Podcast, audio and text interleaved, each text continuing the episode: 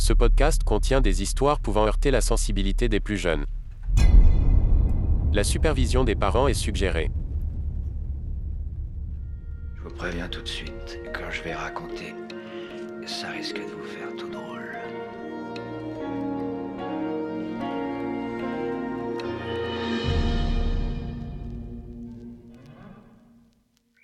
Hello hello Entrez dans la Crypt Zone, mettez-vous à l'aise pour nous écouter, toi Claire Salut. et moi Agathe, vous raconter des histoires criminelles françaises. L'une à Toulouse, l'autre à Paris, on se retrouve ici toutes les deux semaines pour se parler de trucs sordides dans l'effroi et la drôle d'humeur. On espère que vous êtes prêts, c'est parti. Salut Claire Salut. Ça va? Quelle magnifique introduction. ça va et toi? Oui ça va. Ça va, Pas- ça va. Ouais. Euh, la dernière fois qu'on s'est parlé, euh, on se disait que on se verrait à Toulouse parce que j'étais Ouais. censée descendre. Malheureusement, il y a eu confinement. Patatras, tout s'est cassé la, la figure et donc Ouais. euh, je suis toujours à Paris et j'ai pas pu venir te voir. Ouais. Ce qui est très triste. euh, ce qui rajoute encore effondrée. À ce qui rajoute encore à la l'horreur du fait qu'on se retrouve en, en reconfinement. Euh, Ouais, j- j'avoue que je pense que le confinement, enfin le reconfinement serait arrivé après mon week-end à Toulouse, je l'aurais peut-être un petit peu plus, un petit peu mieux vécu. Ouais. Là, là, ça m'a euh, vraiment euh, fait mal. Puis en plus, c'est vraiment tombé genre le jour où tu devais euh, où Ouais. tu devais arriver. Enfin, le confinement Mm. s'est appliqué le jour où tu devais arriver, quoi. Donc euh, super. Merci Macron. Putain. Non, bah merci à l'épidémie, quoi. Moi, je, je, je vis pas le confinement comme une punition. Non, moi non plus. C'est chiant, mais euh, je, je préférerais euh, le respecter et qu'on en finisse Mm. plutôt que voilà. Donc euh, je suis Ouais, je suis d'accord. Je euh, préfère. euh, partisane de on respecte, euh, ça fait chier, mais on, on, Mm, mm. on prend sur nous. Et peut-être qu'on pourra passer Noël en famille. Ouais. Croisons les doigts. Ouais, moi j'ai un peu de doute quand je vois le comment ça se passe actuellement. Le confinement n'est pas trop respecté, donc Ah ouais? Voilà. À Paris, c'est. Ouais.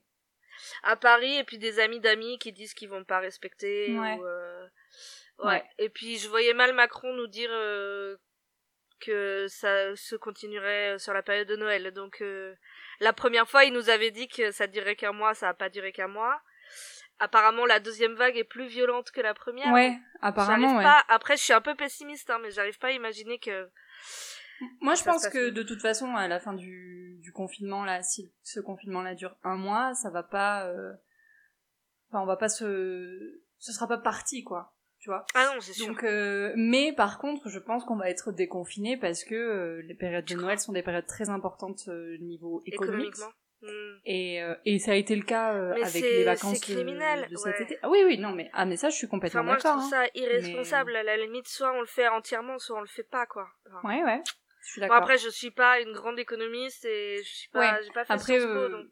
faut aussi comprendre euh, ben, les commerçants, euh, dans quelles oui, situations ça les place et tout. euh, voilà. Ah, mais je suis d'accord. C'est un casse-tête en fait, je pense. euh. C'est un casse-tête. Mais en fait, il faudrait surtout que les personnes en charge soient honnêtes sur les informations qui sont données et les raisons aussi, tu vois. Enfin, Oui, oui. au Oui, bout d'un moment, ça suffit quoi. Hmm, Ah, Mais mais, bon. bien sûr. En tout cas, euh, il faut le faire, on va le faire et. euh, Et on Et voilà. soutient tout le monde. Bon courage à tous. euh, On Ouais. est tous ensemble dans cette galère et on va y arriver. On va s'en sortir. Complètement. Mais voilà. particulièrement à- aux gens qui sont dans des situations difficiles pour leur confinement. Je pense aussi aux soignants qui sont déjà fatigués du premier, de la Ah, première ouais. vague et de ensuite, parce que tu vois, genre dans les hôpitaux par exemple, ils avaient dû repousser toutes les opérations et des trucs comme ça. Ouais. Euh, Mais là, et- la deuxième vague, a, a priori, a contraint euh, aussi des opérations à être repoussées. ouais, Les mêmes qui avaient déjà été repoussées euh, sont à nouveau repoussées. euh. ouais, et puis Terrible. en fait, du coup, quand ils pensent déjà, donc les soignants, euh, ils ont dû gérer le la première vague et Mm. ensuite ben ils sont pas vraiment reposés parce qu'ils ont dû gérer toutes les choses qui avaient été repoussées. Ouais. Et ensuite, là maintenant, ils se retrouvent avec la deuxième vague et, et potentiellement après devoir gérer toutes les choses qui ont encore été repoussées. Donc vraiment, euh, courage à, à eux et elles. Et puis à tout le monde, hein, en fait, euh, voilà. Oui, courage à tout le monde. Moi, Mm. je pense aux, aux femmes qui sont dans des foyers où ça se passe pas bien avec Ouais. le conjoint, aux enfants aussi, aux, Ouais, je suis aux familles nombreuses qui sont dans des petits espaces. Enfin, c'est Ouais. terrible pour eux. Complètement. Je Tout suis le monde euh, a tellement d'aspects différents, les gens isolés, les gens. Enfin, d'un côté, je suis contente que que les écoles restent ouvertes. Alors c'est sûr que ça pose problème de ben la propagation du virus, mais je sais qu'on en a parlé et j'étais pas d'accord avec toi et en fait, plus j'y pense et plus je, comprends ce que tu veux dire et Ouais. je suis de plus en plus d'accord avec toi effectivement. Avec l'absentéisme ou le décrochage scolaire, c'est Ouais. important. c'est quand et puis même tu vois ce que t'apprends euh, la ce ce que t'apprends en visio, euh, ça n'a rien à voir avec le, le savoir que tu peux avoir en face à face, le lien avec les- entre les professeurs et les, et les élèves surtout. Et même pense, entre élèves, jeunes, entre élèves entre aussi. élèves. Enfin, Voilà. la vie sociale des enfants, le fait de pouvoir partir du foyer, enfin, Et il y a plein de choses qui font que. Mais ce qui me gêne, c'est que j'ai l'impression que les écoles restent quand même des clusters. Et que. ouais, mais il n'y a pas de les, solution, en les fait, j'ai moyens sont. Enfin, si, il y aurait une so- solution, Ah ce serait d'y mettre les moyens, tu vois. Ah non, mais bien sûr, sauf que le, euh, le virus se déplace tellement mm, mm. qu'il peut passer par l'école, en fait. Mais il peut passer par tellement d'autres endroits Ouais. que de toute façon. Donc bon, courage Non, à tout le monde. oui. Et, Courage à euh, On va, on va y arriver, on va y arriver. on- et on va essayer de de faire un épisode qui soit sympa pour que Mm. vous puissiez l'écouter pendant le confinement et que vous disiez que la vie euh, c'est pas tant Bah non, parce qu'on raconte des trucs tellement Ouais, horribles que. oui mais bon je sais euh, pas, tu- mais à Non, mais- côté de ce qu'on raconte, on essaye de mettre un peu de de joie de vivre d'amitié. Ouais, voilà. Voilà. Je sais pas comment dire, mais il y a notre amitié qui fait que peut-être Ouais. ça peut. euh, Je sais pas. bah tenir compagnie au moins juste un peu Tenir Voilà. compagnie. voilà. Dans cette période ça. sombre, euh, sur tellement de niveaux en plus, parce qu'il n'y Ouais, a pas que clair. L'épidémie, il y a d'autres choses euh, dramatiques qui se déroulent, ouais, exactement qui font qu'on a besoin de se serrer les coudes là. ben du coup euh... est-ce que on y va? Est-ce qu'on se lance? Ouais, on y va, on va se lancer. Il me semble que c'est toi aujourd'hui. c'est moi aujourd'hui qui commence Ok. Euh, mon Il me semble que toutes les deux, on, on fait une histoire Ouais. qui se déroule dans les années 90. dans les années 90 un petit peu old school euh, voilà euh, ouais, on donc euh, mettez nos- votre banane, votre casquette à l'envers. Et, euh, t-shirts et, Waikiki et voilà, et direction les années 90. exactement donc du coup moi je vais faire euh, le meurtre de Yann Pia est-ce que tu connais? Non. Trop bien. Alors, euh, je vais rendre à César ce qui est à César. C'est ma coloc qui m'a proposé ce, ce sujet. Je Big up à elle. Big up à elle. Euh, Marion, on t'aime. Ouais. Bon, Marion, je t'aime. Enfin, N'hésitez pas, prenez une chambre, il n'y a pas de problème. donc c'est elle qui m'a proposé ce, ce sujet et euh, j'en Mhm. suis très contente, donc merci à elle. Alors, Ok. le meurtre de Yann Pia. Le soir du 25 février 1994, le major Serge Frulio sort de la caserne des pompiers de Hier, dans le Var, pour fermer les vitres de sa voiture pour éviter la pluie. Alors qu'il se dirige vers sa voiture, une autre voiture arrive face à lui en zigzagant et en klaxonnant frénétiquement. Au volant de la voiture se trouve Georges Arnaud et à bord de la voiture se trouve Yann Pia, député du Var. Ils ont été victimes d'un guet-apens selon le chauffeur. On leur a tiré dessus. La députée a été touchée à la poitrine et elle est prise en charge par les pompiers qui pratiquent un massage cardiaque. Ils n'arrivent pas à la ranimer et à 20h10, elle est déclarée morte, moins de 20 minutes après avoir été touchée. Elle est la première femme députée assassinée en France et la deuxième élue tuée dans le Var en 12 ans. En ce soir du 25 février 1994, son chauffeur la ramène chez elle, comme tous les soirs. Ils quittent la permanence à 19h45 et suivent leur trajet habituel jusqu'à la résidence de Yann Pia. Selon le chauffeur, rien d'inhabituel sur le trajet. Il y a un peu de trafic dans la ville de hier, c'est un, vendredi soir, pardon. Yann Pia voit une moto arriver dans le rétroviseur et l'indique à son chauffeur. Elle trouve ça suspect car les phares ne sont pas allumés. Au moment où le chauffeur voit effectivement la moto, les phares s'allument et les tirs commencent simultanément. Deux balles sont tirées par l'arrière, une touche le chauffeur à la jambe à travers la portière quand la moto dépasse la voiture, une autre touche Yann Pia au poumon et touche son artère pulmonaire et une dans l'omoplate. Georges Arnaud voit un homme s'approcher de lui. certainement pour le finir, et il accélère et parvient à s'enfuir directement jusqu'à la caserne des pompiers. Dès le lendemain, l'assassinat de Yann Pia fait la une des JT et des journaux en France. Sur toutes les chaînes, on dresse le portrait de la victime, une personnalité politique déjà bien connue des Français. Je vais donc faire de même et te présenter un petit peu Yann Pia. Mais attends, Yann Pia, c'est une femme. Oui, en fait, elle s'appelle Ah. Yannick, mais c'est une Ok. femme. Ok. Ouais. Pardon, j'ai pas précisé. J'ai cru du coup qu'il y avait deux personnes. Euh, Non, non, pardon. J'ai pas précisé. Mais elle s'appelle Yannick, donc c'est normal que ce soit confus. Ouais, ouais. Ok, ok. Donc Yannick Annabelle Marie, née le 12 juin 1949 à Saigon, à l'époque Indochine française, aujourd'hui Ho Chi Minh Ville au Vietnam, de père inconnu et de Luce Marie Millet, auxiliaire de l'armée de terre et ancienne compagne de Jean-Marie Le Pen. Ah Ouais. Alors que sa mère est envoyée ensuite en Algérie, où elle est incarcérée à cause de ses affiliations à l'OAS, qui est l'organisation de Oui. l'armée secrète, qui est une organisation clandestine française proche de l'extrême droite, Mhm. Euh, Yann est élevée par une famille d'accueil à Saint-Raphaël dans le Var. Elle se marie ensuite à un officier du nom de Philippe Pia, d'où Yann Pia, en 1977, a deux filles, Laetitia et Angélique, et se sépare de son mari pour se remarier avec un homme politique affilié au RPR, François Bachelot, avec qui elle divorcera également. De par ses liens avec Jean-Marie Le Pen, parce que sa mère avait gardé une bonne relation avec lui, et, et du coup Yann Pia le considérait comme son parrain, elle va adhérer au Front National. Donc pour ceux qui savent pas, le Front National c'est un mouvement d'extrême droite français, euh, voilà. Et Jean-Marie Le Pen c'est le fondateur. Hmm. On les aime pas trop. Ça, il pue du cul. Oui, grave. Euh, elle devient secrétaire départementale du parti dans les Landes, puis est élue députée du Var en 1986. En 88, elle est réélue en scellant un accord avec l'UDF, l'Union pour la démocratie française, bon bref. Et en 93, elle est encore réélue. Cette fois-ci, sous l'étiquette de l'UDF euh, seulement, plus Front National. À l'Assemblée nationale, elle est membre de la commission d'enquête sur les tentatives de pénétration de la mafia en France, et elle y est très active. Elle va d'ailleurs dénon- Pardon. Elle est membre de la commission d'enquête sur les tentatives de pénétration de la mafia en France. Ok. Voilà. D'accord. Et donc elle est très active, elle prend ce travail très à cœur. Ok. Elle va dénoncer la collusion entre la mafia et la classe politique varoise. Elle va partir en vraie croisade, ce qui lui vaudra le surnom de Yann d'Arc, référence à Jeanne d'Arc. Ah, ah, ah. Petit à petit, elle va s'éloigner de son parrain, Jean-Marie Le Pen, donc en quittant euh, le Front National. Elle va déclarer notamment J'ai aimé Jean-Marie, j'ai détesté Le Pen. Ça ne va pas plaire à Papinazi, qui va ensuite l'exclure du FN. en 94, au moment de sa mort, elle envisageait de se présenter au municipal de sa ville, prévu pour 95. Ambition dangereuse et courageuse pour Yann Pia, qui continuait son combat contre la corruption, alors qu'elle habitait clairement au cœur du réseau.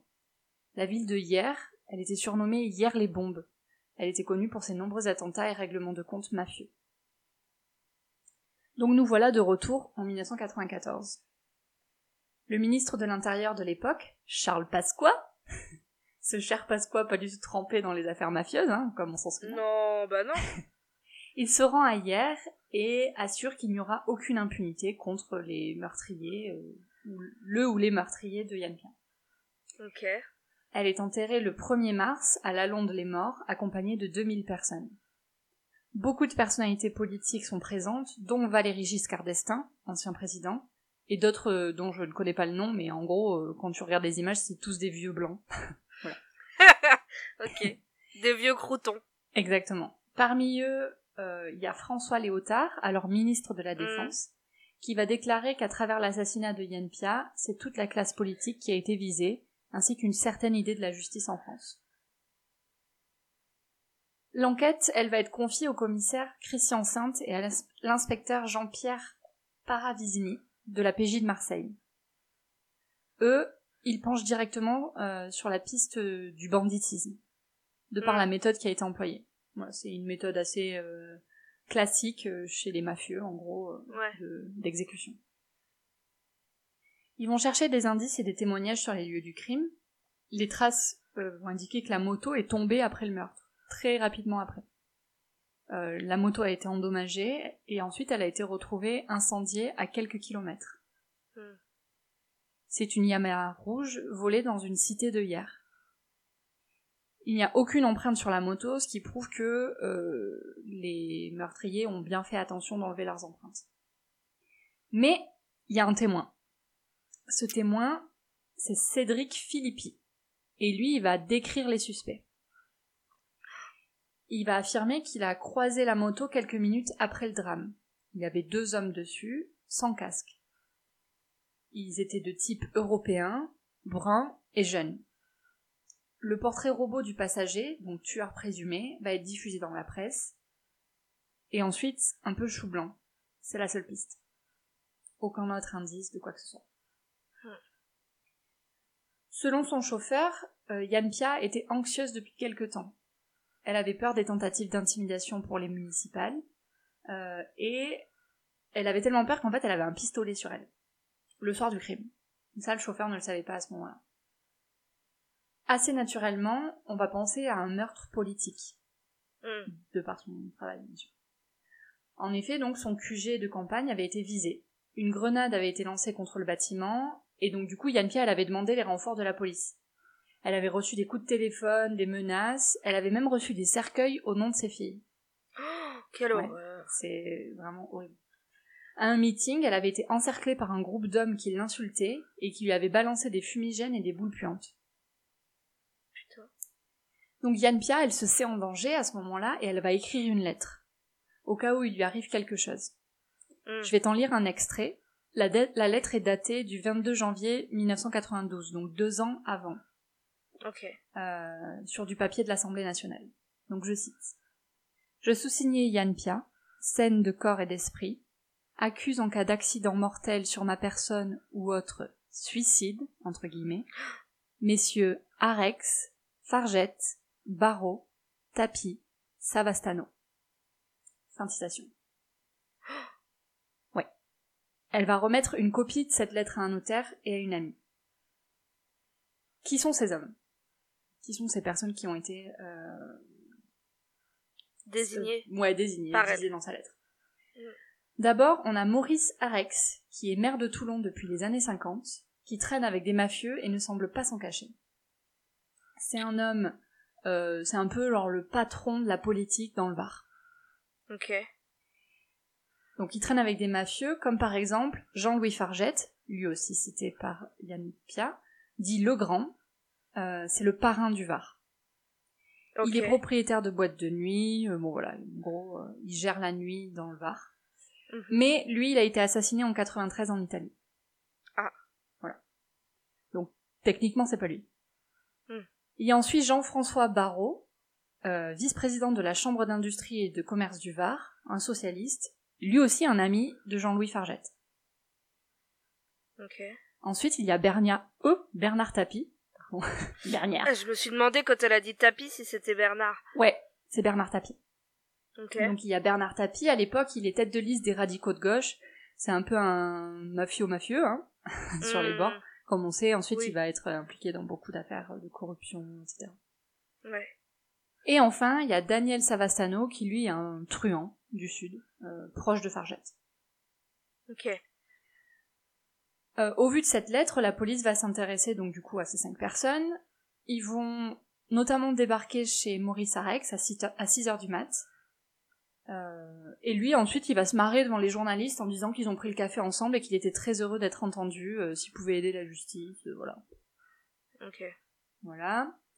En tout, une trentaine de personnes vont être interpellées, politiques et mafieux présumés locaux. En plus de tout cela. Alors j'ai pas trouvé euh, d'informations précises sur euh, le cas Bernard Tapie dedans. Il va pas revenir ensuite dans, dans l'histoire. Dans l'affaire Ok. Ouais, voilà. Mais euh, bon, voilà. Ok. La pression sur la police, elle est énorme à la suite des déclarations de Pasqua qui avait dit que, bah, en gros, ils allaient trouver le coupable, voilà. Donc il leur faut Ouais. au moins des suspects crédibles. Ok. C'est très médiatisé, donc vraiment il faut Mm. trouver quoi. Du coup, la police va se va vite s'intéresser à Joseph Cercia, qui est en fait le bras droit d'Arex et qui était le rival politique direct de Yann Pia. Euh, Ok. voilà, c'était son rival aux législatives et elle l'avait complètement écrasé. D'ailleurs.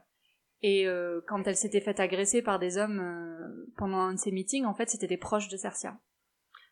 Ah ouais. Donc euh, lui, il est mis en garde à vue et euh, il est évidemment lui aussi lié au milieu mafieux. Et il va être accusé tout d'abord d'être le commanditaire de l'affaire.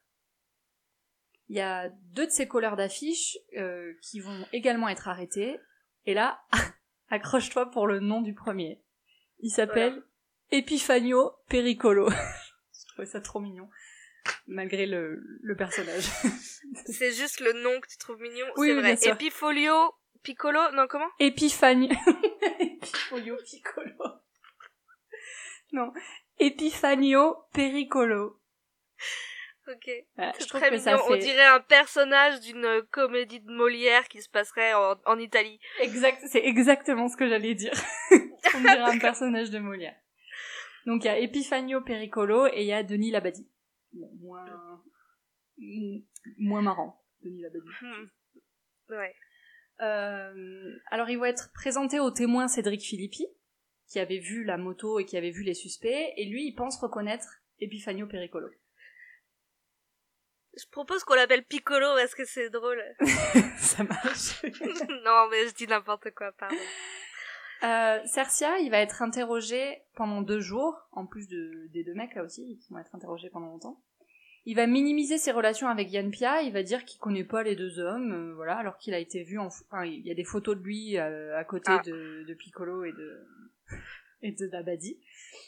Ok. Euh, mais il y c'est a... un, un menteur. C'est un menteur, Mhm. c'est un politicien, donc Oui, c'est ça. ça me surprise. Non. Non. Donc il y a aucune réelle preuve contre lui, donc il va être libéré. Et lui, il va aller dire à la presse que bon, c'est bon, il avait recommencé à se dire bonjour avec Yann Pia, donc tout allait bien, tu vois. c'est absurde. Il y en a, ils se disent, euh, plus c'est gros, plus ça va passer, quoi. C'est clair. Bah euh, la dernière fois, je l'ai croisé à la boulangerie et puis on s'est fait un geste de la main, donc clairement je l'ai pas tué, non? Il lui manquait 10 centimes, je lui ai donné de bon cœur. Qu'est-ce que c'est que cette histoire? Qu'est-ce que c'est que cette affaire? Voyons. donc euh, bon, voilà. Bon, il est il est relâché parce qu'il y a pas de preuve contre lui, hein, euh, voilà. Hmm. Pericolo Ouais, est- mais le fait qu'il n'y ait pas de preuves, ça veut pas dire qu'il est innocent, quoi. Exactement, c'est sûr. Mm. Pericolo et Labadie, ils vont nier toute participation et en fait ils ont chacun un alibi. hein. Ils étaient, euh, l'un était dans un bar, l'autre était dans un restaurant, plein de gens les ont vus. euh, voilà. Ok. Donc en fait chou blanc. Merde. Ouais. Mais ils vont pas être relâchés de suite euh, parce que la police veut faire croire aux vrais assassins qui sont toujours sur cette piste et que du coup euh, les assassins sont Eux, tranquilles. ils sont quoi. tranquilles. Exactement. Ouais. Donc trois mois après, une nouvelle piste va s'ouvrir un peu par hasard. Le 31 mai 1994, deux inspecteurs de hier vont interpeller une jeune toxicomane, Delphine Capel. Elle va, ils vont l'arrêter pour trafic de carte bleue. Et en fait, ce qui est intéressant, c'est qu'elle habite la cité où a été volée la moto des assassins. Du coup, dans le doute, euh, les inspecteurs, ils vont lui demander si, euh, à tout, Elle a pas voilà, entendu si elle a quelque pas chose, entendu quoi. quelque chose, quoi. Hmm. Et en fait, elle va carrément dire que, bah si, elle a même participé au vol de la voiture, de la moto. Incroyable. Ouais.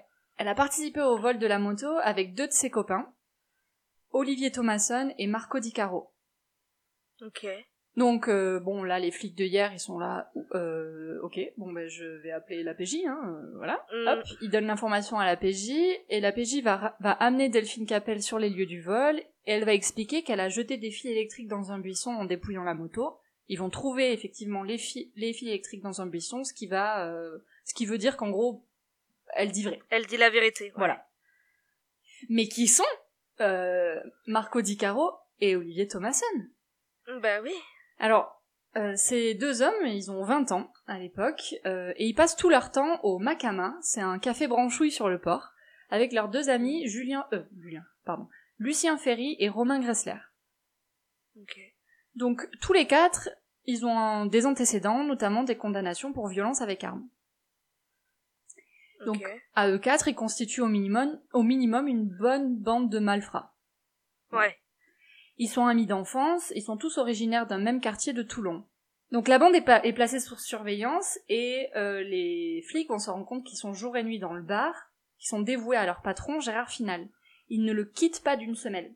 Ils le ramènent chez lui et tout. C'est comme une garde rapprochée en fait. Ok. Gérard Final, c'est le boss. Euh, voilà.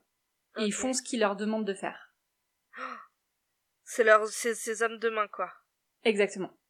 Les policiers vont vite faire le lien avec des affaires qui n'ont qui sont- n'ont pas été résolues, des affaires récentes qui n'ont pas été résolues. Ils se disent, mais est-ce que il y aurait pas un truc là? Incroyable. En 1993, euh, le patron du bar, le Boston, avait été assassiné.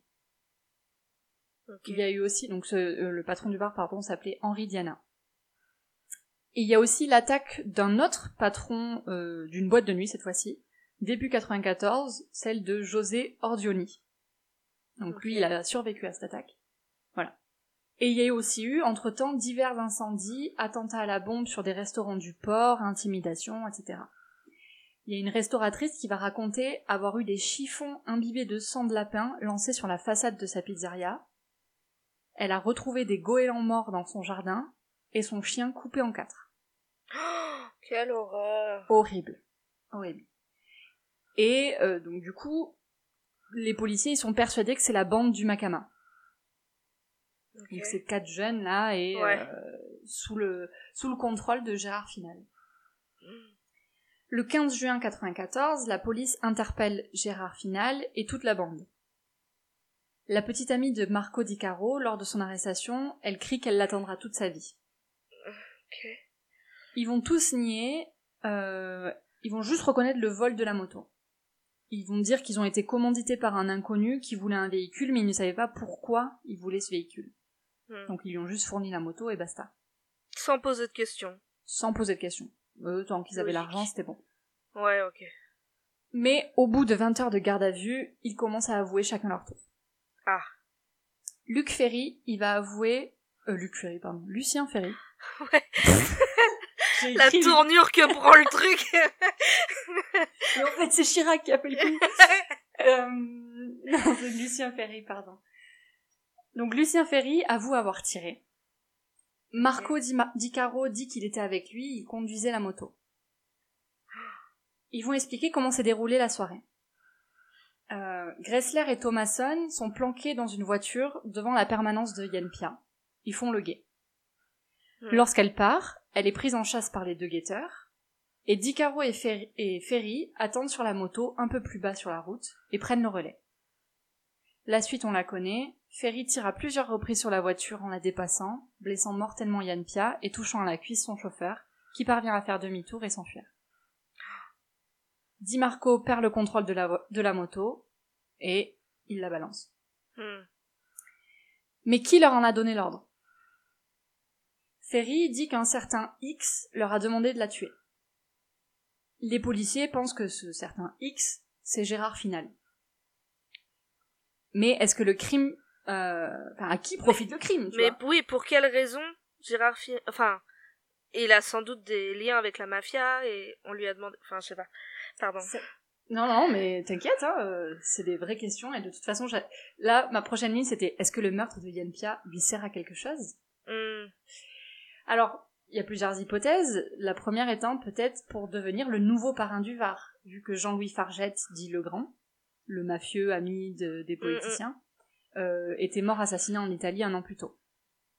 Donc peut-être qu'il veut prendre sa place. Ou alors, il veut le venger. Ah. Et, parce qu'en fait, il y avait une rumeur qui circulait comme quoi Yann Pia avait fait tuer Fargette. Du coup, Ah. voilà, œil pour œil. Oui, bah oui. La bande aurait pu être motivée par ça. Euh, ils vont dire en fait que si elle pouvait arriver à avoir la mairie, Gérard Final, euh, en gros, leur avait dit qu'il n'aurait plus de travail. Il pourrait plus travailler si elle, était- elle devenait maire. Ok. Final, lui, il veut prospérer sans être inquiété, et Yann Pia peut clairement lui barrer la route. Mais est-ce que ses motifs a donné l'ordre de l'exécuter? Ben, Lui, il va nier. ok. Il va nier, mais il va quand même être mis en examen et incarcéré. Mais la coup de théâtre. Le procès se passe pas de, se passe pas de suite, il y a un, un petit rebondissement avant. Ok. Trois ans après l'affaire, deux journalistes vont sor- sortir un livre, Yann Pia, des assassins au cœur du pouvoir, et ils vont révéler une toute autre version. Un, inf- un informateur euh, leur aurait livré le vrai scénario de l'assassinat. Il impliquerait deux parlementaires du sud de la France qu'il désigne sous le nom de Trottinette et Lancornet. Ah, Je sais pas pourquoi. J'ai essayé de comprendre pourquoi, genre il y en avait un, de l'appelait ouais Trottinette. euh, Je sais pas. Moi je suis à la place du parlementaire visé. Mon surnom c'est Trottinette, je le prends mal. Mais bon. voilà. Bref. Ouais, certes. Alors, ces deux hommes, ils seraient les réels commanditaires de l'affaire. En fait, il s'agit du parlementaire et ancien ministre Jean-Claude Gaudin et de l'ancien ministre de la Défense, François Léotard. Tu te souviens donc celui qui disait que Oui, oui. avait parlé à son enterrement. Mm. Ils auraient commandité le meurtre car Yann Pia détenait des documents compromettants sur eux. Eux, ils vont vite réagir. Jean-Claude Gaudin, il va menacer de poursuivre ses paparazzis de second ordre, donc les journalistes qui ont écrit le livre. Et François Léotard, il va carrément dire qu'il mérite la mort. Ah ouais. Euh, au JT de PPDA, euh, tu vois PPDA en face, Ah au bout ouais. du scotch, quoi. Ouais, ouais, ouais. Il a dit, je suis contre la peine de mort, mais franchement, eux, ils méritent la mort. En parlant des journalistes. Et PPDA, il dit quoi? Il est là, genre, ah, euh... J'ai- vu un, un très court extrait. Ok. Ah, euh, bon, d'accord. D'accord. On va Voilà. passer à la météo. Ouais. Ok. Donc, il porte plainte pour diffamation et exige des preuves des journalistes, et les journalistes sont incapables de produire ces preuves. Voilà. L'informateur, il va finalement être retrouvé. Il s'agit de Jacques Jojon, un escroc paranoïaque et mythomane, déjà condamné par la justice. Ah. En fait, c'est un tissu de mensonges, euh, ces accusations. Et ce Ah. tissu de mensonges, fait un petit peu drôle, il a été monté par l'association des papiers retraités dont Jojon fait partie. Et Des en quoi? fait, des de papiers retraités. C'est des Ah, papiers que c'était retraités. leur nom. Non, non, Ah non, ce serait drôle. L'association des papiers retraités, euh, l'APR. L'APR. Donc l'APR passe, le- passe son temps à pourrir la vie des élus du coin, à monter des histoires et tout. En gros, ils cherchent la merde à tout le monde, quoi. Mais enfin. Ah ouais, Mais mais c'est des, vieux, euh, des petits s'ennuient vieux. euh, c'est des petits vieux qui s'ennuient, voilà. Putain, ok. Et euh, c'est très certainement raciste. je, je ouais. pose ça là. Voilà. Et donc, euh, les journalistes vont être condamnés à verser l'équivalent de 230 000 euros aux deux accusés, euh, donc enfin aux deux, à Godin et Léotard. Ok. Et il se trouve que c'est la plus lourde peine pour diffamation jamais attribuée en France. Encore aujourd'hui? Encore aujourd'hui. Euh, oui. Ok, oui, incroyable. il me semble. Voilà. Donc les politiciens sont mis hors d'affaire. euh, voilà. Ciao. Ok. Revenons à notre bande du Macama. Mhm. Leur procès va s'ouvrir en mars 98 devant la cour d'assises de Draguignan. C'est un procès sous haute surveillance, il y a des hélicos et tout. Enfin, on a peur qu'en gros il y ait des mafieux qui arrivent et qui pètent tout. euh, Mitraille, ouais. Putain. Le chauffeur de Yann Pia euh, se trouve sur le banc des victimes euh, et face à ses agresseurs. Dans le box des accusés s'entassent euh, ceux que Gérard Final appelait les petits. Donc les quatre cités plus haut. Euh, et deux, deux Stéphane. Stéphane Chiarisoli. Je suis pas, Ok. pas sûre de la prononciation. J'ai fait à la phonétique un peu.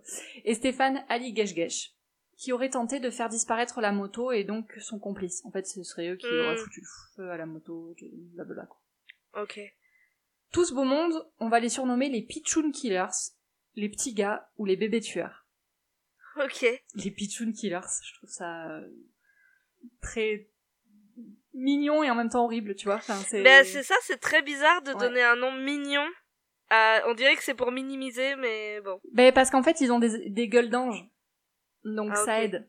Voilà. Ok. C'est des jeunes, euh, c'est des jeunes, quoi. Ils sont présentés comme étant, c'est des enfants. Bon, c'est des enfants Ouais, ouais. majeurs, mais euh, Oui, oui. enfin, au moment du procès, euh, ils ont 24 ultra ans. immatures. Ouais, ouais, ok. Donc c'est quand même des adultes, hein, mais bon, on va les appeler les Pigeon oui. Killers. Je pense que ça a aussi à voir avec le fait qu'en gros, c'est des mecs qui ont fait ce crime, mais sans réelle raison personnelle, c'est juste qu'ils ont été manipulés par quelqu'un de plus haut, quoi. Ouais, ouais. Voilà. Ok. Euh, donc lors du procès, Gérard Final va continuer de nier, mais il va pas donner d'autres noms, tu vois, il va pas dire genre c'est pas moi, mais bon peut-être que c'est lui, tu vois. Ouais, ouais. Il dit rien. La presse pense qu'il est trop insignifiant pour être derrière tout ça. Et donc elle est presque déçue, tu vois, et là genre c'est pas un assez gros poisson. Ça marche pas. Ok. Vont ainsi être entendus des dizaines d'hommes politiques du coin pour voir si quelqu'un avec plus de pouvoir n'est pas impliqué dans l'affaire. Dont euh, François Léotard, qui va être appelé à la barre, Jean-Claude Godin, Joseph Sarcia, donc on se souvient le l'ennemi, enfin le rival premier de Yann Pia. Il y a même Philippe de Villiers qui va témoigner. Ah ouais? Ouais. Incroyable. Les journalistes veulent rendre cette affaire politique, en fait. Ils veulent, euh, ils veulent que ce soit un gros truc, en gros. Les avocats des accusés, eux, vont lancer la piste d'une deuxième équipe de motards qui aurait supervisé les amateurs. Euh, mais cette thèse, elle va s'appuyer que sur un seul témoignage d'un maçon qui a dit qu'il a vu une autre moto le soir du crime. Donc cette piste, elle va être assez vite écartée. Mais au début, elle est assez attrayante parce que ça voudrait dire qu'il y a des d'autres mafieux plus haut placés qui les surveillent. euh, Enfin, tu vois que c'est quelque Hmm. chose, c'est un plus gros réseau, quoi. Mais en fait, ça Ouais. est écarté. Lucien Ferry, il va endosser toute la responsabilité du meurtre. Il va s'arrêter juste au commanditaire. Il va dire c'est moi, euh, mais les autres, genre euh, Marc Di Mar- euh, Marco Di Caro, bon, il a juste conduit, les autres ils savaient pas et tout. Enfin, c'est vraiment il y a que moi. Quoi. Et il va, il va aussi dire euh, Gérard Final, il y est pour rien. euh, C'est quelqu'un au-dessus de lui, mais il va jamais dire qui. Il va toujours Mm. dire euh, je vous le dis pas parce que bah ça me fait peur quoi. Enfin, voilà. Ouais, bah ouais. Mais l'ex-petite amie de Marco Di Caro, donc celle qui criait son amour lors de son arrestation, elle va ouvertement accuser Gérard Final. Elle va venir à la barre et elle est complètement terrorisée. Elle va expliquer que Marco lui a révélé que Final avait passé un marché avec eux. En gros, il leur avait dit, vous allez éliminer ces personnes et je vais être très très reconnaissante. Euh, elle dit que les cibles étaient trois hommes et une femme. Et en fait, il se trouve que la femme, c'est Yann Pia. Hmm. Deux des trois hommes, c'est Henri Diana et José Ordioni, qui avait été donc un qui avait été tué euh, un an Hmm. avant et voilà. Et ensuite un autre, euh, j'ai pas l'identité de la personne. Ok. Après cinq heures de délibéré, les jurés rendent leur verdict. Lucien Ferry et Gérard Final sont condamnés à la perpétuité pour avoir commandité et exécuté le meurtre. Marco Di Caro, il est condamné à 20 ans, et les autres euh, de 6 à 15 ans, sauf Stéphane Carisoli qui va être acquitté. Là, à l'annonce des résultats, donc euh, la famille des coupables ils sont effondrés, ils à l'injustice, etc., etc. Le chauffeur de Yann Pia, donc Georges Arnaud, lui, il va dire que, en fait, au final, c'était qu'un crime, crap- un crime crapuleux ordinaire. Voilà, il n'y a pas de... Lui, il était persuadé que c'était pas Gérard Final au moment du procès. Il pensait que c'était ça, ça allait plus haut que ça, et que le procès allait révéler un truc plus haut. Mais en fait, avec le recul, euh, dans le fait, entr- fait entrer l'accusé, euh, d'où j'ai pompé allègrement toutes ces informations, euh, il explique que, ben, avec le recul, euh, ouais, en fait, ce n'était que Gérard Final. quoi. Incroyable. Ouais. Euh, en soi, en fait, le meurtre de Yann Pia n'est pas politique dans le sens où il n'implique pas la classe politique, mais il a quand même eu des répercussions bien visibles. Notamment Ouais. Maurice Arex et Joseph Cercia qui vont être condamnés pour corruption et mise en tôle et tout. Enfin, voilà. Par exemple. Hmm. En 2020, où, euh, où en sont-ils tous ces, tous ces accusés, tous ces, tout le monde? Oui. Gérard Final, euh, donc qui est en prison, il a été incarcéré à Lannemezan et il est décédé à Toulouse en 2010, à l'âge de 65 ans, des suites d'une opération du cœur. Donc lui, il était toujours en prison. Ok. Lucien Ferry, après 16 ans de réclusion, il est mis en liberté conditionnelle. Et il décède en 2013, à l'âge de 41 ans, d'une méningite foudroyante à Toulouse. Ils sont tous, euh, ils sont tous morts à Toulouse. Ouais. Super, les gars. Marco Di Caro, il est libéré en 2007 et de nouveau condamné en 2010 euh, à 17 ans de prison pour avoir agressé et séquestré en 2008 une commerçante, lui avoir volé de l'argent et sa voiture. Et en fait, la peine est particulièrement lourde parce que c'était de la récidive. Ouais, bah ouais. Voilà. Olivier Thomasson, il est libéré après 13 ans de prison, Romain Gressler après 15 ans de prison, et Stéphane Ali Gueche après 6 ans. Voilà, donc eux, ils ont purgé leur peine et maintenant ils sont euh, libres. Ok. En 2011, Antoine Decaune va réaliser un film, Yann Pia, Chronique d'un assassinat, avec Karine, avec Karine Viard dans le rôle de la députée. Ah, ok. Et c'était l'histoire de l'assassinat de Yann Pia. Incroyable, je connaissais pas du tout. Eh ben, moi, j'en avais vite fait entendu parler, mais vraiment très très rapidement. Tu Euh, as vu le film de d'Antoine Non, j'ai pas vu le film. Euh, Mais je pense que je vais le regarder parce que Ouais, je pense ça que c'est intéressant. bien aussi. Ouais, tu sais, c'est un, peu dans la même dans la même veine que la French, tu vois, sur la French Connection et tout ça, Mm. qui était, enfin bon, tout la, le, le milieu mafieux euh, du, du sud-est de la France, quoi. Je trouve ça assez Ouais, ouais. intéressant. Et j'ai puisé mes informations donc sur un fait entrer l'accusé. Il y a aussi un Mhm. affaire sensible sur l'affaire de Yann Pia et aussi un rendez-vous avec X. Euh, Trop bien, ouais. rendez-vous avec X. dans le rendez-vous avec X, c'est mêlé à l'intérieur de de tout un truc autour de la corruption, de la mafia et tout, et en gros toute cette période euh, euh, très tendue D'accord. dans cette région. J'adore rendez-vous avec X. Je vais voir si je peux retrouver cet épisode. Ouais, voilà. Et, du, bien. et bien sûr sur ce bon vieux Wikipédia, Évidemment. évidemment. Bravo. C'était super intéressant. Merci. Est-ce que tu peux Euh, arriver à faire une transition avec ton histoire? Mais alors tellement, c'est incroyable.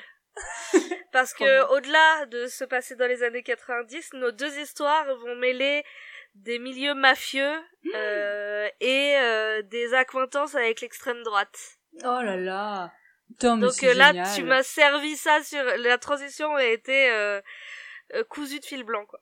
Oh, magnifique. Magnifique. Donc moi, Regarde je- comment je- nos cerveaux se connectent comme ça. C'est incroyable. Non mais en vrai, c'est assez fort, je trouve. Ouais, c'est clair. Quand tu as commencé à me parler d'extrême droite et de mafia, j'étais là mais waouh, OK. En fait, c'est la même histoire, et là, on se rend compte que tu dis, alors Non. moi, je vais faire aujourd'hui le meurtre de Yann Pia. Euh, Attends, merde. Non, non. euh, non, moi je vais raconter l'affaire Godard. Ok. Aucune Ça te dit rien. Non. Jean-Luc? Absolument pas. Yves. Ah, ouais. Yves Godard. Son cousin. Non. Pas du tout. Pardon. Alors, le 1er septembre 1999, la famille Godard quitte sa maison direction le port des Sablons à Saint-Malo. Le père, Yves Godard, médecin acupuncteur, embarque sur un voilier avec ses deux enfants, Camille, 6 ans, et Marius, 4 ans, pour une croisière de 5 jours. Qu'est-ce qu'il y a? Je sais. Je sais. Tu connais cette sais. histoire Je crois, oui. Elle est incroyable, mais elle est extrêmement connue. Hein. J'ai hésité. Ouais, ouais, ok, ok. T'as hésité à la faire J'ai hésité à la faire.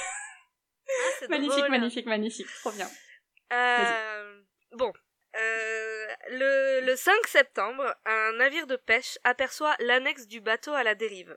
À l'intérieur de l'annexe, les rames sont parfaitement rangées et les gendarmes maritimes retrouvent un imperméable et à l'intérieur d'une des poches un chéquier au nom d'une entreprise gérée et appartenant à monsieur Yves Godard. Une enquête est ouverte, initiée dans le cadre d'une disparition inquiétante et d'un potentiel naufrage en mer. Donc les enquêteurs vont, enfin les gendarmes vont euh, perquisitionner la maison Mhm. des Godard à Tilly-sur-Seul, le gentillet les Tillois. Ah putain, j'ai pas fait le gentil des Yé- des. Le Tillois Ok. Euh, et, à- et là, l'enquête bascule. Parce que les gendarmes découvrent d'importantes traces de sang. Des giclées de sang sur le mur d'abord, et ensuite une très grande tache de sang sur le lit qui a largement pénétré le matelas. Hmm. Ils trouvent aussi du sang dans le lavabo de la salle de bain, comme si quelqu'un s'était rapidement lavé les mains. Et aussi du sang essuyé rapidement, trouvé dans la camionnette laissée sur le port de Saint-Malo. Ok. Très, À chaque fois- suspect, quoi. Ouais. À chaque fois, les analyses démontreront qu'il s'agit du sang de Marie-France Godard, la mère. Ok. Dans la camionnette, on trouve également des doses de morphine, mais comme il est médecin, cette découverte euh, peut être Ça pourrait être autre donc, chose, ouais, d'accord. Voilà. Ouais. La voisine des Godard va témoigner et expliquer qu'elle a vu Yves Godard et les enfants partir précipitamment et qu'elle n'a pas vu Marie-France depuis le 31 août. Un douanier va également témoigner. Le lendemain du départ en mer, il a contrôlé le voilier en baie de Saint-Brieuc. Il explique qu'il a d'abord été étonné parce que Godard naviguait au moteur, alors que les conditions étaient parfaites pour faire de la voile. Et que la direction que Godard lui indiquait, elle n'était pas tout à fait cohérente. Et en gros, euh, ça, ça voulait dire qu'il voulait aller vite? Enfin, qu'il voulait... Bah, en tout cas, que c'était suspect. Ouais, ouais. Bah, quand tu as un bateau à voile, généralement, si les conditions s'y prêtent. Ouais. tu fais de la voile. Si Ouais. tu fais du moteur, c'est un petit peu suspect pour euh, les gens du port, quoi. Ouais, d'accord. C'est pas logique. Ok. Euh, Et puis il indique également, le douanier, qu'il a vu dans euh, le voilier une, la housse d'une planche à voile sur le bateau. Ce qui intéresse grandement les enquêteurs, qui se demandent si cette housse ne lui a pas servi à déplacer le corps de son épouse. Ah. Pour les proches de Marie-France, c'est impensable qu'elle ait embarqué volontairement parce qu'elle détestait euh, le bateau. Ok. Donc tout le monde se demande pourquoi Yves Godard avait organisé ce voyage depuis déjà deux semaines. Était-elle au courant? Les enquêteurs y vont trouver le carnet de consultation du médecin qui affiche quasi complet pour tout le mois de septembre. Pourtant, après vérification, les rendez-vous sont tous fictifs. Aucune des personnes appelées n'avait pris rendez-vous chez Godard. Les enquêteurs comprennent qu'Yves Godard a en fait dissimulé à sa femme, qui utilisait principalement le carnet de consultation quand elle aidait son mari au cabinet, son projet de départ du 1er septembre pour une virée de cinq jours, et au-delà de ça, il lui a dissimulé aussi qu'il ne reviendrait pas. Ok. L'enquête se tourne logiquement vers le familicide. Ouais. Des fouilles sont entreprises dans les environs pour retrouver le corps de Marie-France. La presse s'emballe. Euh, les lecteurs découvrent la personnalité hors du commun du docteur Godard. Un médecin aux pratiques marginales. Par exemple, il lui arrive d'associer une voyante à ses consultations. Ah. Ou bien, il lui arrive de prescrire des médicaments beljanski interdits en France qu'il fait importer lui-même de Belgique. Non, Beljanski, c'est une, euh, c'est un, un laboratoire quoi. Pourquoi Be- tu ris Belge en ski Beljanski, ouais. Non, je Ah. Ah j'avais pas lu ça comme ça. Bah c'est le nom d'un labo quoi. Ok, non mais c'est original pour un labo pharmaceutique de s'appeler Mais c'est Belge très en ski. connu. Ah bon? Tu connais pas? Oui. oui, c'est comme. Alors, Il me semble que c'est comme euh, les labos Bayer ou tu vois. ok. Bon bref. Je connaissais pas. Ok. En tout cas, ce sont des médicaments interdits en France qu'il fait lui-même importer. D'accord. Donc, euh, on apprend également qu'il a été suspendu deux mois en 92 pour exercice illégal de la pharmacie pour avoir prescrit à ses, à ses patients des dilutions d'immunoglobine. Et on lui reproche aussi euh, de traiter des pathologies lourdes avec la méthode dite des trois acides. Me demande pas tout ce que ça veut dire. J'ai Bon, cherché, pas j'ai trouvé, j'ai rien trouvé, j'ai rien compris. J'ai beau trou- j'ai beau avoir trouvé, j'ai rien compris. Bon, toujours est-il qu'il semblerait que ça lui a été reproché. Oui, bon, ça a pas l'air, euh, ça a, Il était un petit peu douteux. ça a pas l'air choucard. Quand même, les trois acides. euh, Une autre facette de sa personnalité apparaît aussi à travers son engagement dans un syndicat, syndicat classé à l'extrême droite, la Confédération de la défense des commerçants et des artisans, dirigée par Christian Pousset.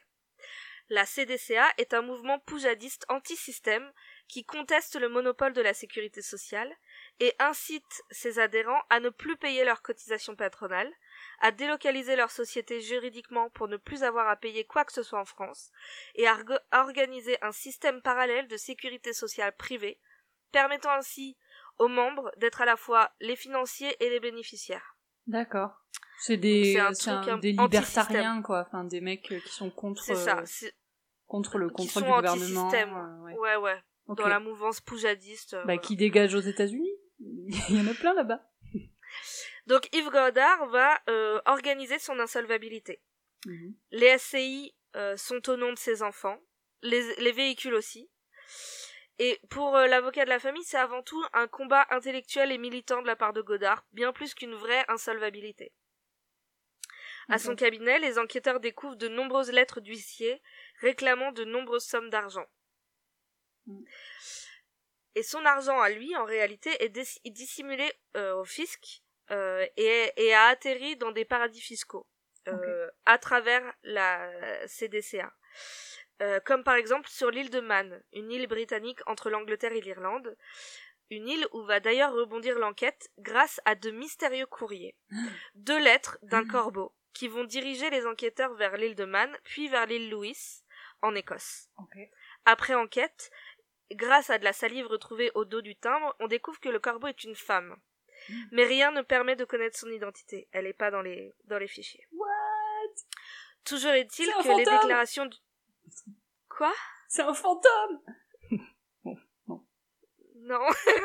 Non, mais parce que quand, quand t'as dit c'est... elle est pas dans les dossiers et tout, j'étais là, Elle n'existe pas. Elle est morte. fait. non, mais n'importe quoi. Pardon, le- l'épisode d'Halloween, c'était la semaine dernière. Je- Oui, c'est ça, t'es complètement... euh, T'as pété un câble, ma pauvre. Euh, bon.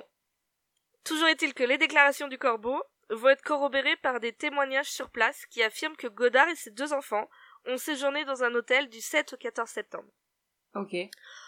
Donc au bout du compte, je récapitule. On a des disparus, on a des traces de sang mais pas de cadavres, on a des lettres mystérieuses, des éléments du bateau retrouvés mais qui ne disent rien à personne. Du coup, l'enquête patine et les enquêteurs sont dans le flou total. Alors attends, pardon, le, pour les enfants euh, dans l'hôtel, c'est sur l'île de Man? Ouais. Ok, ok. Donc euh, en gros, il Ouais, y a ouais. le truc comme quoi ils, ils sont au moins arrivés. Ils sont là. Ok. Mais Ouais. Vas-y. en 2000, le bateau est repéré euh, en Crète par des voyageurs qui affirment avoir vu à Crète ou en Crète, je sais pas comment on dit. En Crète, je crois. En Crète, Ouais. par des voyageurs qui affirment avoir vu le docteur accompagné d'une femme et de deux enfants. Ok. Le témoignage est pris très au sérieux, mais la piste ne donnera rien. Dans les semaines qui suivent, les enquêteurs apprennent que Godard possède, possède un compte de plusieurs millions d'euros sur l'île portugaise de Madère. C'était quand il avait réglé son insolvabilité et qu'il avait Foutu caché son, argent, argent, euh, euh, dans ouais, des paradis fiscaux. Une histoire de Les principe, enquêteurs- quoi. Bien sûr. Voilà. Les enquêteurs français se rendent sur place pour savoir si depuis sa disparition, Godard a eu accès à ce compte. Mhm. Le compte, il est bien fourni par de l'argent du syndicat CDCA, mais il est inactif. Ok. Ensuite, Godard sera vu à Phuket, en Thaïlande, en 2001, puis à Miami, en 2002, plus tard aux confins de la Chine. En 2004, une nouvelle piste, apparemment sérieuse, recoupant plusieurs témoignages, localise Godard en Afrique du Sud.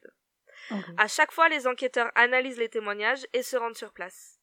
Le problème avec tous ces témoignages, et c'est ce que je voulais dire sur euh, celui qui parle d'eux dans l'hôtel euh, sur l'île de Man, Ouais. c'est qu'il n'y a aucune pièce matérielle. D'accord. À part la parole des gens, basée sur des souvenirs ou des impressions visuelles, il n'y a aucune trace, pas de vidéo de surveillance, pas de chèque, pas de ticket de quoi que ce soit. Et donc même si les gens sont de bonne foi, c'est malheureusement pas suffisant Ouais, bien sûr. pour l'enquête. Mm. Les seules choses dont on dispose sont les éléments retrouvés en mer. Le 5 septembre, on avait retrouvé l'annexe du bateau à la dérive dans le Finistère. Ouais. Le 16 septembre, ensuite, on retrouve un gilet de sauvetage au large des îles anglo-normandes de Guernesey. Ok. Le 23 septembre, le radeau de survie pneumatique du voilier est retrouvé à moitié dégonflé sur une plage de la baie de Lyme. Fait inhabituel, la toile du radeau a été découpée et est manquant. Ok. Trop chelou. Alors qu'il alors qu'il privilégiait l'hypothèse de la fuite du médecin après l'assassinat de Marie-France Godard, ces deux découvertes sèment le trouble chez les enquêteurs français. En effet, selon les experts du service hydrographique et océ- océanographique de la marine, il est impossible que ces éléments aient pu être trouvés à ces endroits, dispersés par la seule force des courants. Ouais. Ils ont été délibérément éparpillés. De plus, le dispositif de gonflage du, radeau de survie a été arraché. Or, pour son fabricant, le radeau ne peut rester gonflé plus de 72 heures sans cette bonbonne. Donc tous ces éléments sont extrêmement mystérieux. Ouais. Il y aurait quelqu'un qui les 2000, déposerait, euh, genre en gros. euh, Une main invisible qui dépose ces éléments pour brouiller les pistes. C'est le fantôme du corbeau. C'est bien ce que je dis. Non. C'est le fantôme qui a fait le coup. En janvier 2000, un pêcheur va remonter dans ses filets un sac de voyage au nouveau au lar- à nouveau au large du Finistère. Mhm. À l'intérieur des vêtements, mais surtout des papiers, la carte grise et un permis au nom des époux Godard. Le sac contient également le contenu entier du sac à main de Marie-France, ainsi que des jumelles et un marteau. Ok. Six mois plus tard, le 6 juin 2000, l'énigme va obtenir une première vraie réponse macabre. Un autre chalutier, dans la baie de Saint-Brieuc, va repêcher au milieu de la nuit un crâne. Terrifiés, les pêcheurs le rejettent à l'eau. Ils savent pas quoi faire, ils sont Ouais, en non, pleine nuit, ils s'attendent pas à ça, tu tu te mets à leur place, franchement. euh, Ouais, tu- ouais. Quatre heures plus tard, ils repêchent un autre crâne. Cette fois plus petit. Oh non. Les, les analyses démontreront qu'il s'agit de celui de la petite Camille. Les analyses des scientifiques de l'IFREMER, je sais pas comment ça se prononce, c'est l'Institut français de la recherche pour l'exploitation de la mer, ont démontré que le crâne avait reposé à cet endroit depuis au moins février 2000. D'accord. L'hypothèse d'un naufrage, accidentel ou non, refait surface. Mais malgré les, les investigations, on ne retrouve jamais l'épave du voilier. Ouais. L'énigme se complique en 2001 quand des cartes bancaires et professionnelles du médecin sont retrouvées en parfait état sur la plage des Ébiens, une plage des Côtes d'Armor. Bien étalées dans le temps, pas toutes d'un coup, et dans un remarquable état, laissant penser que peut-être quelqu'un les abandonne volontairement, comme pour une mise en scène. Ouais. Parce que si en elles effet, avaient pour été... les experts... Pardon, vas-y. Non mais vas-y. Parce que si elles avaient été dans l'eau pendant tout ce temps, en fait, elles auraient été usées par... euh, Voilà, par- c'est ce que j'allais dire. Ouais, les pardon. experts... euh, Non, t'inquiète, t'inquiète. Les experts euh, expliquent que les cartes euh, ont séjourné dans l'eau très peu de temps avant la découverte et n'ont pas été jetées à l'eau en septembre 99. Mm. Il est vraisemblable qu'elles ont été déposées une à une au cours des, premières, des premiers mois de l'année 2001. Et, et si on avait, si quelqu'un avait trouvé le portefeuille ou que sais-je et avait voulu jeter les cartes, on aurait trouvé toutes les cartes en même temps. Ouais. Là, on retrouve euh, une première carte et puis dix jours après une autre et puis deux semaines plus tard une autre. Enfin, Ouais, il y en a pas des plus lentes que les autres, quoi. et c'est toujours sur la même plage. Ouais. Alors que s'il y avait eu, tu vois, ça Ouais, aurait pu être dispersé dans sûr. les. Bref. Donc le mystère demeure et il demeure encore aujourd'hui. Finalement, en 2006, on trouvera un tibia et un os du fémur d'Yves Godard au fond de la mer, remonté encore une fois dans un filet de pêche. Désormais, on en est sûr, Yves Godard et au moins sa fille, Camille, sont morts. ok. Seuls les corps de Marius et Marie-France sont introuvables.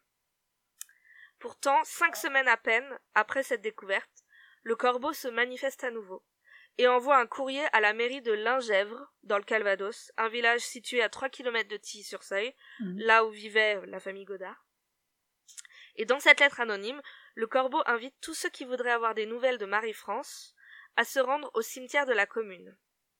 À l'endroit indiqué précisément, qui se trouve être un petit espace de terre où les visiteurs déversent le terreau et les fleurs fanées, Ouais. les enquêteurs découvrent de vieux ossements éparpillés à 50 cm de profondeur. Malheureusement, l'analyse des ossements indique qu'il ne s'agit pas du tout du corps de Marie-France. Et après enquête, ce corbeau est en fait un radiesthésiste normand qui avait envoyé la lettre. Donc pas le premier corbeau qui était une femme. Ok. Je n'ai pas trouvé d'infos qui expliquent à qui appartiennent ces ossements, qui est ce radiesthésiste et quelle était sa motivation. Ouais, c'est une autre affaire. Ouais, mais ça a dû être une autre enquête. En tout cas, concernant l'affaire Godard, c'est une fausse piste. D'accord. En 2008, la carte d'assurance sociale du docteur apparaît sur la même plage des Ébiens, mais donnera, donnera pas plus de pistes aux enquêteurs. Donc, euh, sept ans plus tard. Ouais, putain, c'est incroyable. Fin 2011, la publication de L'assassinat du docteur Godard par Éric Lemasson met en lumière une piste financière, voire mafieuse, au sujet de l'affaire Godard, en s'appuyant sur une série d'assassinats autour de la CDCA, dont Yves Godard était un membre très actif. Par exemple, Christian Pousset, le dirigeant du syndicat, a été assassiné. Il a été tué en janvier 2001 par deux hommes cagoulés qui lui tirent dessus à plusieurs reprises. Son meurtre ne sera jamais élucidé. Dans la foulée, le magot de la CDCA est- s'est envolé. Peu de temps auparavant, le banquier assureur qui avait mis en place le système d'assurance privée et d'évasion fiscale est lui aussi mort mystérieusement. Éric le maçon arrive à la conclusion qu'il y a deux affaires Godard.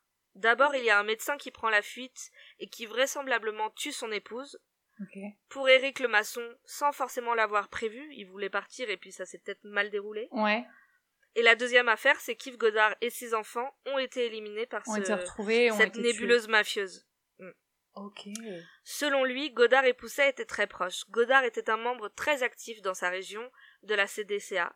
Il était un idéologue avéré et même le trésorier du mouvement. Or, il avait donné toutes ses économies, près de 300 000 euros, à la CDCA, placés dans les fameux paradis fiscaux, notamment à Madère ou sur l'île de Man. Et il se serait montré très insistant pour les récupérer, pour les récupérer, sans doute voulant euh, utiliser cet argent dans sa fuite en fait pour refaire Ouais. sa vie. Et c'est pas possible que, genre par exemple, sa femme, elle ait été tuée par un potentiel mec qui est venu pour les tuer et que lui, il s'est enfui avec. euh, Bah ça on ne saura pas, on ne sait pas, Ouais, on peut pas savoir. on ne sait Enfin, pas. Mais ouais. le truc c'est que Godard s'est déplacé avec sa camionnette pour prendre le voilier et dans Ouais. cette camionnette il y a des traces de sang donc tout laisse, tout laisse à croire Oui, que c'est lui qui Il l'a l'aurait tué. amené avec lui, oui, bien sûr, ouais. Ouais. C'est ça.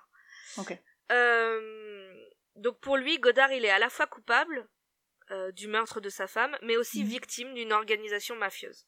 Ok. Mais si Éric Lemasson a bien pointé les liens entre la CDCA et Yves Godard, la SRPJ de Montpellier ne parvient pas à prouver formellement et matériellement ces liens pour e- faire avancer l'enquête dans ce sens. Et donc, faute de preuves et d'explications claires sur les circonstances de ce drame, en 2012, la justice prononce un non-lieu. Hmm. Dans son réquisitoire, le parquet relève que la seule, je cite, la Mm. seule hypothèse que l'on peut exclure est que la disparition de la famille s'explique par un simple accident de la mer. Accident de mer, pardon. Et Ouais. même, si c'est la piste la plus probable, on peut affirmer formellement qu'Yves Godard est l'auteur de l'homicide. C'est un non-lieu faute de charge. D'accord. Donc ça, c'est euh, le procureur de la République de Saint-Malo, Alexandre de Beaucher. Ok. Le 7 décembre 2015, le tribunal de grande instance de Caen, sur requête du ministère public, rend un jugement de déclaration d'absence, procédure civile équivalente à un acte de, de décès. Marie-France et Marius Godard sont désormais officiellement considérés comme décédés. D'accord. Meurtre, suicide, assassinat, voire un mélange des trois, on ne découvrira sans doute jamais ce qui s'est réellement passé.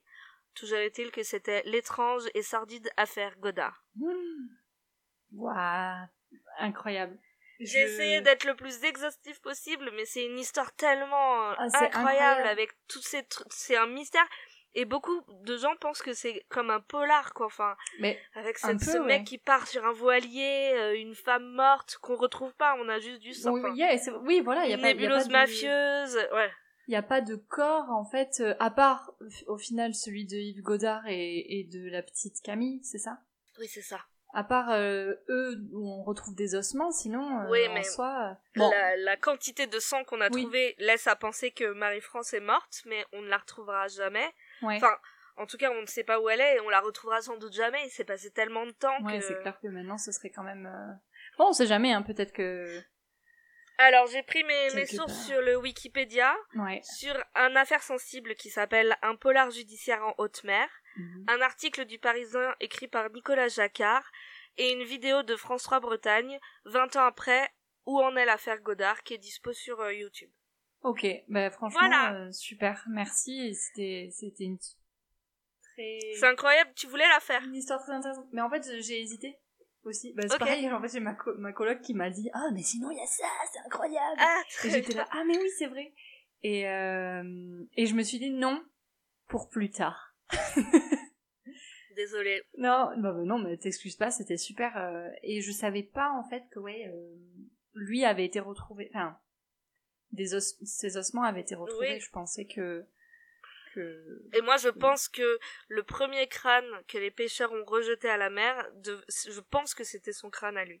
Mais Ouais. ça, on saura sans doute jamais. hein. Ouais, Mais je, je m'imagine que c'est lui. Mais ça se trouve, c'était le crâne de Marie-France. Hein, mais peut-être. Ouais. voilà. En tout cas, c'est une histoire qui est extrêmement mystérieuse et, C'est voilà. incroyable. Ouais, ça, euh, incroyable.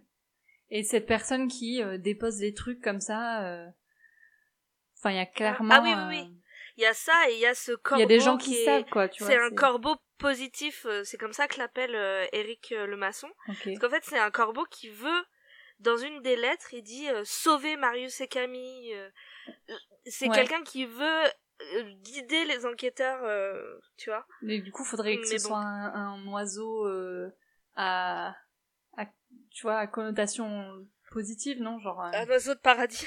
une tourterelle. Je sais pas. ça, ça rend moins bien quand même. ouais. Mais ok, ben Bon, voilà. magnifique ce petit, ce petit épisode thème mafia euh, extrême droite.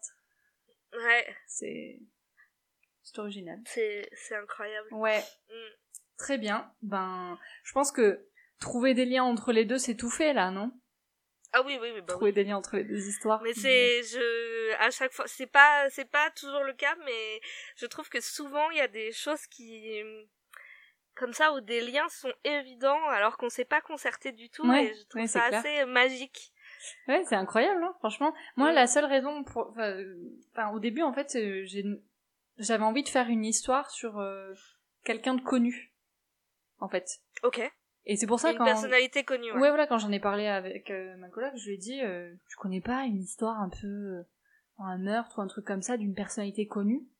Mhm. et euh, et, c'est pour- et elle m'a dit bah Yann Pia et euh, voilà mais mais c'était pas parti pour être de la mafia donc euh, Non, non, ben non, mais moi non plus. Hein. Moi, je, je me souviens que bah, cette histoire, je la connaissais parce que j'avais déjà, je sais plus, j'avais déjà écouté l'affaire sensible ouais l'année dernière. Et je sais que j'en avais reparlé cet été parce que avec euh, Dupont de Ligonnès, oui en fait, j'en parlais avec mon père et on, on parlait un peu de la personnalité de Ligonnès. Il m'a dit, mais c'est des mecs qui sont comme ça ultra sur deux. Enfin, je sais Mm. plus ce qu'il m'a dit. Il m'a dit, mais c'est comme Godard, euh, tout ça. ouais Et, et je sais pas, euh, ça fait une semaine que j'arrête pas de me dire, il faut que je fasse l'histoire Ouais. Godard en fait. Bah franchement donc, euh, bien joué ton père il aime bien euh, le true crime? Ah ouais, mon père adore. Mais Ah ouais ma mère aussi, hein. Ouais, ouais. c'est une histoire de famille Ouais, ouais. Oui, oui. Non, mes parents ils le sont pas trop je crois Mais Ma si, mère- ta mère, elle t'avait raconté euh, le Paris Match Non, avec... euh, non, ma mère, a- ma mère est très Paris Match. Donc ma mère achète Paris Match. Et c'est moi qui étais en train de lui parler de... De, de quoi je lui parlais? Bon, Je sais plus, bref. Fourniret, non? C'était pas Fourniret Oui, mais je lui parlais pas de ça à la base. Je lui parlais d'un autre Non, truc. tu lui parlais de notre podcast Oui, je crois? que je parlais de, de notre podcast.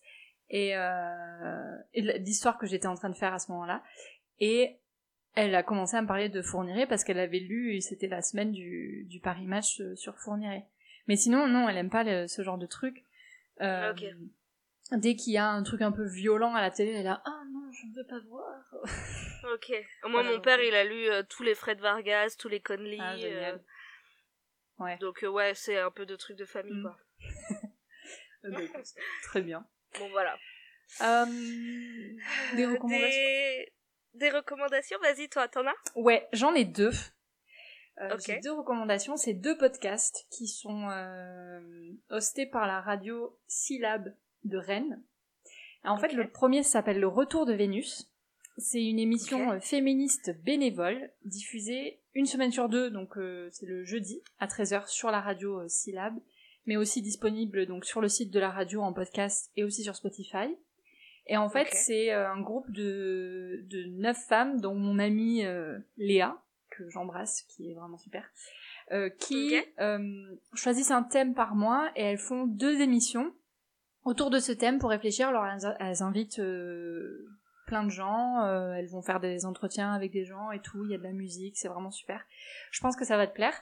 Donc euh, je te Ok, je je me suis notée. à écouter ça, c'est vraiment cool. Là, tout à l'heure, j'ai écouté euh, celui sur euh, parce que ce thème, le thème de, du mois là, c'est la nourriture et genre manger et et, et voilà tout ça. Et donc Ok. ça a à voir avec le le véganisme et aussi le fait que les femmes elles sont un petit peu assimilées à des à de la viande et à des produits consommables et Ah. tout. Très intéressant, voilà. Des morceaux de viande, Des ouais. morceaux de viande, voilà, exactement. Donc c'est c'est très intéressant. Et euh, ma deuxième recommandation, c'est aussi donc euh, diffusée sur le, la, la radio Syllab. Euh, c'est l'émission de l'annexe de l'IFRE. Et en fait, ça fait partie des ateliers radio euh, du pan éducatif de la radio. En fait, Mhm. donc le principe, c'est euh, ça a été de faire venir des des jeunes collégiens, euh, des lycéens et tout, pour qu'ils créent une émission de A à Z. Ils avaient une semaine pour créer une émission Trop bien un peu comme un stage si tu veux. Et donc ils ont ils trop ont bien. choisi leur propre sujet, leur propre musique, euh, enfin tout vraiment euh, c'est fait de A à Z par eux, c'est présenté par eux, c'est vraiment trop bien et donc ça aussi c'est supervisé ou épaulé plutôt par euh, Léa, donc euh, ma pote, euh, cet être de lumière, et aussi Romain et Manon. Et c'est vraiment super. En fait, il y a le donc euh, l'émission qui est sortie là, euh, je pense que c'était cette semaine. Euh, et il, il parle en fait de donc dans cet épisode il parle de discrimination LGBTQ+ euh, au collège et au lycée, des réseaux sociaux, du cyberharcèlement, des réfugiés, de rappeurs et tout. Enfin, il parle de plein de sujets qui les intéressent. C'est vraiment c'est trop trop bien et vraiment tu te rends compte Mais c'est accessible à tout le monde ou c'est Oui, un oui, truc universitaire? Non, non, non, c'est accessible à tout le monde. Là, c'est, mais c'est, Ok. c'est eux, c'est les collégiens qui font l'émission. C'est eux qui Non, parlent. non, mais oui, je comprends, mais euh, j'ai j'ai cru que c'était genre euh, des... euh, je sais pas, un truc qui était pour l'université de Rennes. Non, ou- non, non, c'est pas du tout. euh, Enfin, c'est, c'est une radio euh, locale de Rennes. Et Oui. en fait, ils font plein de, de trucs comme Trop ça, quoi. C'est trop bien. Euh, voilà. On se rend compte vraiment que c'est des voix qu'on n'entend pas d'habitude. Et vraiment, mais c'est d'une fraîcheur, c'est super. Trop Donc, bien. euh, voilà, je recommande chaudement. J'adore ce principe. Et vive Léa qui est trop forte euh, de faire ça et qui, qui voilà. Bravo Léa. Bravo Léa. Et en fait, elle a été, elle a été engagée euh, pour Trop faire bien. ses ateliers radio. Ouais, Ça c'est top. trop bien. Bravo. Et toi alors? Bah moi j'ai plein de Allez, recommandations culturelles. Là on part dans un tunnel, je suis désolée. Euh, D'abord je voudrais parler d'une série euh, irlandaise qui s'appelle Normal People. Je sais pas si tu connais. Non, pas du tout. Non. Apparemment ça a fait beaucoup de... ça, ça a- Il y a eu un très fort engouement pendant le premier confinement. Moi, je suis passée à côté, mais je l'ai découvert là. C'est basé sur un livre d'une autrice irlandaise qui s'appelle Sally Rooney, euh, qui s'appelle aussi Normal People. C'est écrit et réalisé euh, par Lenny Abrahamson et Etty MacDonald, dispo sur Hulu. C'est une série de la BBC 3. BBC 3, je dis à moitié français. À La BBC, oui. la BBC 3 ou la BBC 3.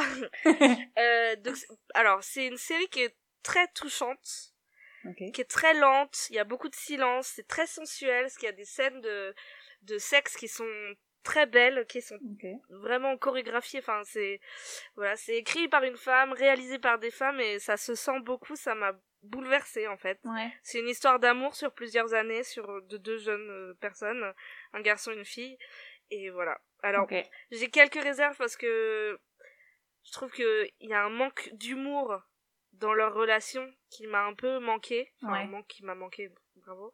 Enfin, tu vois, il y a l'humour, l'humour m'a manqué. Ouais. Ça me, enfin, je pense à Fleabag par exemple qui arrivait à, à Oui, mêler qui un peu humour et bon, et c'est autre chose parce que Fleabag elle est pleine de vie, c'est tout ça, mais Ouais. Enfin bref, donc j'ai trouvé ça très très beau, très touchant, mais bon, il y a un truc qui m'a un peu manqué. Mais Ouais. vraiment, si vous avez l'occasion, c'est très touchant. Voilà. Ok. Euh, voilà. Deuxième euh, truc, c'est un podcast qui s'appelle Mhm. Lumière Noire de Mehdi Bayard. Ok. C'est un petit podcast, euh, je pense très amateur, euh, qui a aucune prétention, mais c'est ce qui fait tout son charme. Ouais. C'est une fiction dystopique. En fait, on suit euh, une émission d'une radio pirate et le présentateur lit le courrier des lecteurs qui évoque d'étranges lumières dans le ciel, tin, tin, tin, et après, voilà, ça part. euh, Et ça m'a vachement pris, c'était très très cool. Ça m'a un peu fait penser au, au canular d'Orson Welles avec la guerre des mondes. J'étais Ouais. vachement prise dedans et bah, franchement pas mal. J'ai beaucoup beaucoup aimé. Donc voilà. Et enfin, euh, une série documentaire qui s'appelle The Vow. Euh, Ah, ça me dit donc, quelque chose, fait, ça. Cette semaine, euh, Keith Raniere, le fondateur de la secte Nexium, Ouais. donc une secte basée dans l'État de New York qui lui servait entre autres à entretenir un réseau d'esclaves sexuels, il a été condamné en- à 120 ans de prison. Mhm. Et en fait, j'ai lu un article qui parlait de cette euh, série The Vow. En fait, qui c'est une série HBO qui parle de cette secte. Ouais. Et donc, euh, j'ai voulu regarder, je l'ai regardé. Et en fait, euh, c'est une série qui suit trois anciens membres de la secte qui s'en sont échappés et qui ensuite ont mené un combat pour mettre la lumière sur la secte et faire condamner ses membres. Et elle a la particularité qu'un de ses membres, un des trois membres qui a fui la secte, Marc Vicente, à la base c'est un réalisateur de films sud-africain. Ah. Et il avait été chargé par euh, Ranieri de documenter leur vie, leur classe, leurs réunions, tout ça, pour que sa parole puisse traverser le temps en fait. Ah putain, et du donc coup, c'est un de- documentaire où il y a des images de l'intérieur de la secte. Ah, incroyable. Donc c'est très très très intéressant. Je ça suis pas suite. fan de la forme de la série. Je trouve qu'il y a Mhm. des images d'illustration qui sont un peu de mauvais goût. J'étais- J'étais pas fan fan de la forme, mais sur le Ouais. fond c'était ultra intéressant. Ok. Et on voit vachement comment les gens sont manipulés en fait. Ok. C'est effrayant parce que je me souviens qu'on a eu une conversation toi et moi où je te disais que j'ai l'ego de croire que je pourrais pas tomber dans une secte. Ouais. Et en fait, en voyant les images brutes de Ranieri qui parle, c'est un mec ultra brillant. Donc tu te Et il a une façon de s'exprimer. Mais à plusieurs reprises, je me suis surprise à me dire que il avait raison et non. que ça me parlait. Non, Ouais. non, mais vraiment, Ouais. c'est un mec brillant qui a, ça, c'est sa tactique de te Ouais. faire croire que tu, que tu, tu, tu veux progresser. Et il, il te, il faisait croire à ses membres que c'était un mouvement de développement personnel Ouais. et un, un mouvement humanitaire presque. Ouais. Et donc, à plein de moments, je me disais, putain, c'est tellement fort ce qu'il dit. Ouais. Et puis, au fur et à mesure, mais ça, c'est le début de la série. Et au fur et à mesure, ça devient de plus en plus glauque. Ouais. Et tu te rends compte qu'il dit des trucs, mais horribles. Où tu prends un peu de recul, mais j'arrive à comprendre comment des gens peuvent tomber là-dedans, quoi. Bah, incroyable. Je vais regarder euh, ça. Ouais, ouais, ouais. non, mais très bien. Et apparemment, il y a une deuxième saison qui est en préparation sur le procès des membres de la secte. bien. Donc euh, voilà. Donc si t'as l'occasion de voir. euh, Ah, mais je vais le faire euh, très rapidement. Tout de go. Voilà. Tu me diras si, si ce que t'en ce as que j'en pensé. pense. Ça marche. Donc euh, voilà, pardon pour ce tunnel. Mais On est, on est arrivé au bout du tunnel. Mm. ok. Eh ben, ben c'est, on, on est bon, hein. On est bon pour On cette est bon. semaine. Où est-ce qu'on peut, où est-ce qu'on peut se retrouver, euh, Claire? Nous retrouver. Eh ben, euh, on peut vous retrouver euh, sur toutes les plateformes. J'aime bien faire cette partie à chaque fois. Eh bien, écoute, Agathe, on peut se retrouver donc euh, bon, sur euh, Instagram, Facebook, Twitter, évidemment. Vous pouvez nous écouter sur toutes les plateformes d'écoute de podcasts que vous préférez. Mhm. Voilà, Apple Podcast, Podcast Addict. Podcast Addict, Pocket Cast, tous les jeux de mots avec pod et cast possibles. Ouais. Euh, voilà. Spotify, Deezer. Mais alors apparemment, on m'a dit que sur Deezer ça marchait pas. Ah, ben alors pas Deezer. Euh, voilà. Je ne sais pas. Je vais checker ça. C'est bizarre. Euh, et voilà. Vous pouvez vous abonner, évidemment. Vous pouvez nous laisser des commentaires, évidemment. Et on vous retrouve euh, dans Et deux 5 semaines. étoiles. Et 5 étoiles, ouais, c'est vrai. et euh, on vous retrouve dans deux semaines. Ouais. Toujours euh, au taquet, toujours confiné, mais, Voilà, on reste confiné, on prend soin de soi et des courage. autres. Ouais. Et on, et on tient bon. Et on tient bon, voilà, on tient le.